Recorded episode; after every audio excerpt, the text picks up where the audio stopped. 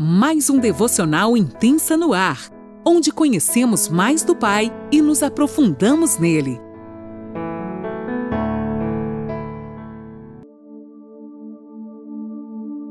Olá, bom dia! Mais um dia se inicia e eu, Lani Nola, falo com você de Criciúma, Santa Catarina. Vamos dar hoje ainda continuidade à nossa viagem pelo Velho Testamento, aprendendo sobre as mulheres da Bíblia. E você é nosso convidado de honra para estar aqui junto, participando do banquete. E bora pegar tesouros maravilhosos e colocar na nossa mochila, aprendendo sobre essas mulheres que nos ensinam tanto. Hoje a gente ainda vai permanecer no Velho Testamento. A nossa viagem vai estar tá meio por aqui ainda. A gente vai falar sobre uma mulher que a gente ouve falar tanto tanto, ela não tem o um nome mencionado na Bíblia, mas com certeza essa mulher, apesar de muitas vezes ser lembrada por, um, por algo que ela falou, que se eu falar agora você já vai saber quem é. Amaldiçoe seu Deus e morra. Quem disse isso, gente? Isso mesmo, a mulher de Jó. Essa mulher foi sim uma mulher guerreira por mais que a gente tenha aprendido tantos pontos negativos sobre ela, hoje a gente vai aprender um pouquinho mais de detalhes sobre a vida dessa mulher que com certeza vai também nos abençoar. Eu vou estar tá lendo lá em Jó 1 vários versículos, então você pode botar referência Jó 1. Agora eu vou ler 1 e 2. Havia um homem chamado Jó que vivia na terra de Uz. Era um homem íntegro e correto, temia a Deus e se mantinha afastado do mal. Tinha sete filhos e três filhas. Vou estar tá lendo agora Jó 1, do 12 em diante. Pois bem, você pode prová-lo, disse o Senhor. Faça o que quiser com tudo que ele possui, mas não lhe cause nenhum dano físico. Então Satanás saiu da presença do Senhor. Certo dia, quando os filhos e as filhas de Jó estavam num banquete na casa do irmão mais velho, chegou à casa de Jó um mensageiro com uma notícia. Seus bois estavam arando e os jumentos pastando perto deles quando os sabeus nos atacaram, roubaram todos os animais e mataram todos os empregados. Só eu escapei para lhe contar. Enquanto ele falava, outro mensageiro chegou com esta notícia: o fogo de Deus caiu do céu e queimou suas ovelhas e todos os seus pastores. Só eu escapei para lhe contar. Enquanto ele falava, outro mensageiro chegou com esta notícia: Três bandos de saqueadores caldeus roubaram os seus camelos e mataram seus servos. Só eu escapei para lhe contar. Enquanto ele falava, ainda outro mensageiro chegou com essa notícia: seus filhos e suas filhas estavam num banquete na casa do irmão mais velho. De repente, veio do deserto um vendaval terrível e atingiu a casa de todos os lados. A casa desabou e todos os seus filhos morreram. Só eu escapei para lhe contar. Uau! E lá em Jó 1, 22 fala assim: Em tudo isso, Jó não pecou, nem culpou a Deus. Aleluia! Nós sabemos que Jó era um homem íntegro e fiel a Deus e que o amava de todo o coração. Vamos ver que Jó sofreu dores e sofrimentos sem negar a Deus em nenhum momento. Ele seguiu firme até o fim embora tudo contribuiu para que ele agisse diferente. Mas hoje a gente vai falar um pouquinho sobre a esposa de Jó. Vamos nos ater a ela. Ouvimos falar tanto dessa mulher e o que ela disse a ele quando ele estava à beira da morte, né? Que até falei no início. Ela falou: abençoe seu Deus e morra. Diante de todas as situações, né, gente? Eu penso que essa mulher apesar de ter agido errado naquele momento, ela agiu conforme ela via as circunstâncias acontecendo, ela falou aquilo daquilo que ela já não aguentava mais, a dor no seu corpo, vendo tudo isso, afinal ela tinha uma casa, uma família e tudo foi destruído. Embora no primeiro momento que lemos a história de Jó, é de acusações a esta mulher. Afinal, sua atitude ali não era de uma mulher sábia. Apesar de suas dores, de seus sofrimentos, a atitude dela não foi de uma mulher sábia. Porém, vamos analisar um pouquinho da vida dela. Pensem comigo, ela tinha uma vida feliz com seu esposo e seus dez filhos.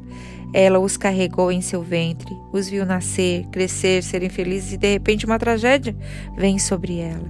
Sua casa e seus filhos morrem. Além de perder tudo, a palavra fala como a gente ali, veio um ventaval e levou tudo, acabou com seus filhos, destruiu os sonhos desta mulher. E como se não fosse suficiente, todos os seus bens foram consumidos e eles ficaram sem nada. Mas o pior de tudo que eu vejo foram que os seus filhos foram levados. E as provações ainda continuam, gente.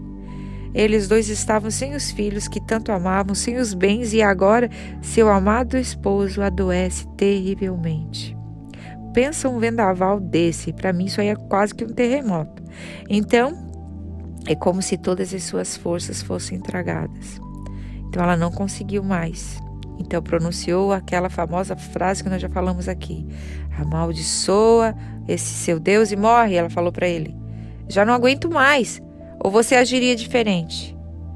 Nós estamos aprendendo aqui que, diante das circunstâncias dos dias difíceis, nós devemos agir diferente. Mas essa mulher não suportou e nós não estamos aqui para jogar pedra nela, mas para aprender com ela a não fazer o que ela fez. Não vamos justificar de nenhuma maneira o que essa mulher fez. Apenas eu peço para você agora, se coloque no lugar dela, entendendo que não deve ser fácil o que ela passou. Porém, hoje a gente vai abrir a visão e, entre, e ver que Deus está do nosso lado, Ele está aqui nos ajudando. E também que Deus colocou um homem sábio do lado dela, assim como eu e você nesta manhã devemos nos colocar diante de Deus e pedir sabedoria para Ele para agir como Jó agiu, não com nossos sentimentos e nossas emoções ou nossas dores. Jó não deu ouvidos às suas insanidades, mesmo em meio a todo sofrimento, ele permaneceu fiel a Deus até o fim. Que nós possamos ser como Jó, numa situação tão difícil que eles estavam passando, que ele possa ver além. Esse livro da Bíblia nos ensina tanto, porém, mesmo que o livro gira mais em torno de Jó, Vimos que sua esposa, em meio a tantas dores, permanece ao seu lado até o fim. Ela pode ter dito aquilo numa hora de dor, numa hora de sofrimento, mas vocês podem perceber no decorrer da história. Ela permanece ao lado de Jó até o fim. Quando passamos por provações, parece que nada muda e que a dor jamais vai acabar. Mas isso não é verdade.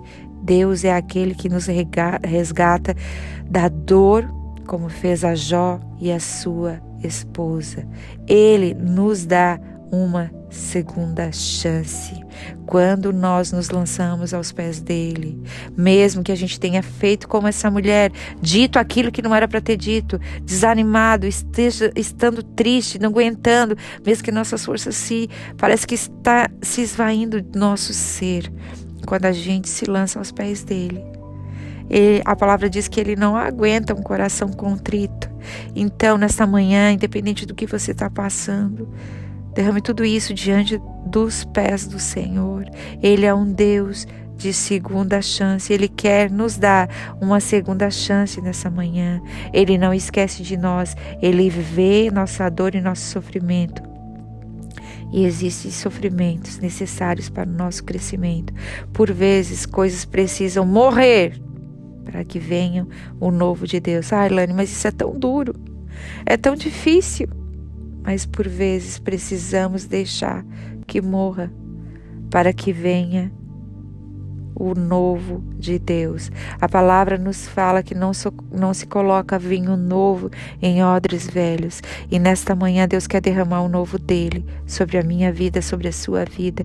Mas para isso, coisinhas que nós estamos nos agarrando precisam morrer.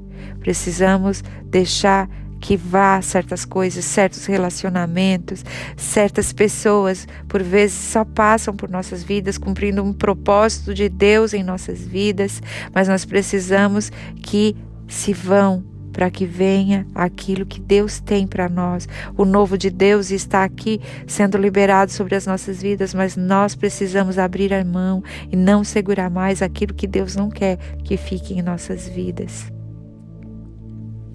Para refletirmos, eu vou deixar um versículo que Jó escreveu, que está lá em Jó 23, 10. E no entanto, ele sabe aonde vou. Quando ele me provar, sairei puro como ouro. Então, se você está passando por uma provação, que seja ela nas mãos de Deus. Descanse nas mãos do Pai, porque Ele é aquele que nos prova, mas que a gente sai puro como ouro. Ali a gente vai aprender que é um processo, assim como o carvão nos dá uma lição. As provações nos tornam mais fortes. Um carvão para se tornar um belo diamante, antes ele passa por um processo de pressão, e em nossa vida não é diferente. As pressões nos tornam mais parecidas com ele. Perceba que, dependendo do tipo de influência, o carvão não evolui para diamante, mas se quebra, deteriora e torna-se pó. Precisamos deixar Deus trabalhar em nós de maneira que essas pressões, assim como na vida de Jó e da mulher dele, nos tornem alguém que ele quer que sejamos. Não são atribuições rápidas da gente conquistar, pois exigem esforços, renúncias. Mas nós devemos permanecer firmes diante das pressões.